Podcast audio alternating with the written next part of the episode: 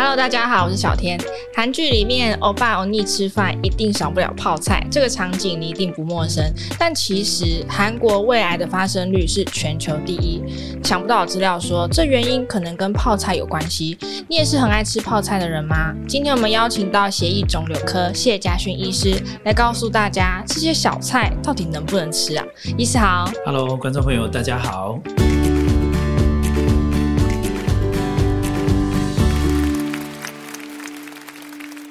意思，很多研究都说，这个泡菜这种类型的腌制物，它有可能会致癌。它这个原因到底是什么？是这个是很好问题，因为腌制的食物哈，就是指顾名思义，腌制就是用糖或用盐这一类的食物。呃，我们用透过这两个方法去保存哈，either one 哈，任何一个选择这类的方法保存，都是过去那个年代我们食物不容易保存的时候，让它不要被细菌给侵犯、微生物侵犯，然后就变成一个长久可以吃的东西。嗯，那这个。这个过程哈，其实就是致癌的一个重要的过程。那很多很多研究都显示哦，高糖分的食物虽然它可以保存食物哦，可高糖分的食物会引发一堆内分泌的失常，比如说代谢性疾病哈，糖尿病啊，嗯，胰岛素的分泌失率啊、失调啊，哈，这一类东西都会导致我们这个癌症的生成，它是第一个。那盐分也是哈，很多研究显示，这个盐分高的食物呢，它会导致我们的血压升高，我们的血管损伤。这一类的疾病哈，它通常会引发心血管疾病哈，对不对？大家都知道。可是呢，很多人都不知道，其实这一类食物也会引发出癌症哈，因为这样子的一个过程当中，造成代谢出问题、血管出问题之后，也很多人因为这样啊，罹癌的几率增加。是因为代谢不好，所以你的细胞容易癌化病变，这样吗？对，没有错。因为这类代谢性病过去哦，大家认为它是不同的病。有的人认为心脏病就是心脏病，糖尿病就是糖尿病，癌症就癌症。那后来的科学家认为不是，他们都有互相他们有关联的，而且癌症是最后一步。也就是说，你在得到那些病，你都没有好好的去注意自己身体之后，你最终就会因为这样得到癌症。嗯，那像刚刚说到这类的腌制物，比如说泡菜就是其中一种。对。但是也有医学研究会认为说，诶，泡菜它其实是有抗老、抗癌的效果，甚至有预估南韩就是二零三零年它会成为全球平均寿命最高的国家。这其实还蛮特别的，到底这个泡菜是致癌还是长寿食物啊？对，跟我们的认知会有一点点相反哦。因为过去大家认为腌制的食物泡菜会致癌，嗯、那为什么又有研究刚讲的哈？为什么研究就是说它可以改善这个呃甚至防癌呢？对不对？好，这其实就是一个很有趣的问题，因为泡菜不是一种食物。我们刚刚讲的腌制的过程是一个关键。好，有很多人的泡菜是自己家做的哈，用糖、用盐、用醋腌腌。诶，有的人会加酵素哦。对不对？有的人会加发酵的哦，有的人会加乳酸菌哦，有的人就会添加很多其他的调味料。嗯，这一类的过程跟你保存的期限，跟你做的中间的改变的这个配方，通通都会影响到泡菜的成效。那成效一好不好吃？成效二就是说，你的过程当中如果牵涉到乳酸菌这一类的发酵过程，一般认为学界认为这一类的乳酸菌发酵可能有助于防癌。诶，但是你可以因为它有乳酸菌，就说这个食物天生是健康的吗？很复杂，这个答案很复杂，所以我们很难下一个结论叫做泡菜致癌或者是防癌，好，很难下这个结论。但是你可以知道，这个泡菜的制作过程有一些步骤是好的，有些步骤是不好的。好，比如说像日本人有人认为健康食物之一，好，就是纳豆，好，这类东西也是豆子经过发酵，那它也有不好的过程，就是有加了一堆盐分。跟糖分，所以回到一个简单的结论，就是说这类食物真的越来越多。我们日常生活当中啊、互相去学习日本、韩国的食物习惯，也影响了台湾人的生活习惯。但是这过程中有好的，我们要保留，比如说发酵的食物可以帮助身体，可以甚至可以防癌。可是坏的呢，就是高盐高糖的这种制作过程。如果可以的话，我们应该把坏的去掉，好的留下来。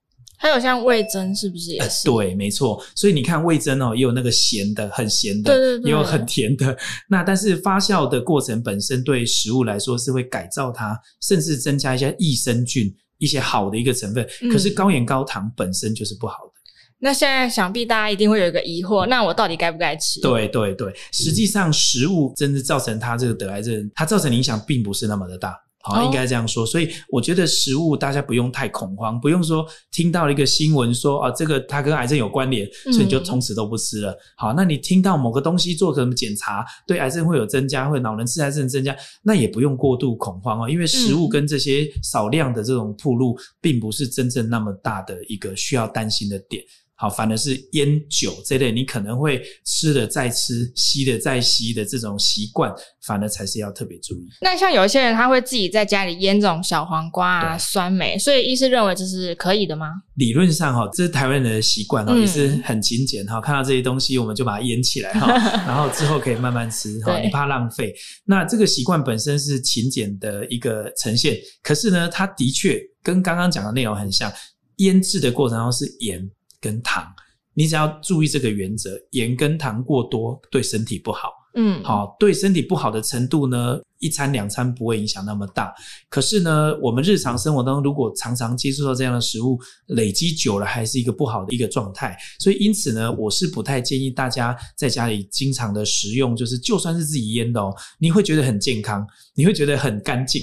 对，很干净，很健康。可是它的过程就是有盐跟糖，嗯，好，所以我还是比较呃希望观众朋友们就是对于这一类的腌制的呃食物还是少碰比较好。如果喜欢我们这一集的早安健康 Podcast，记得订阅我们，然后留下你的五星好评。还有其他想听的内容，也可以留言告诉我们哟。医师，我看很多人是喜欢那种泡菜，然后再配烤肉。韩国人好像也都蛮爱这样吃的。这个会特别危险吗？其实哈，这一类的饮食习惯哈，其实刚刚好遇到一个可能会出问题的一种组合。好，那我们一般都知道烤肉，烤肉的你要肉好吃，可能就要腌。要腌东西，嗯、然后腌了之后又怕食物不新鲜，有时候你就会加一点保存剂。这一类的保存剂大部分都含这个硝酸类的这个一个保存剂，它是安全的，吃它是安全的。可是呢，刚好有个例外。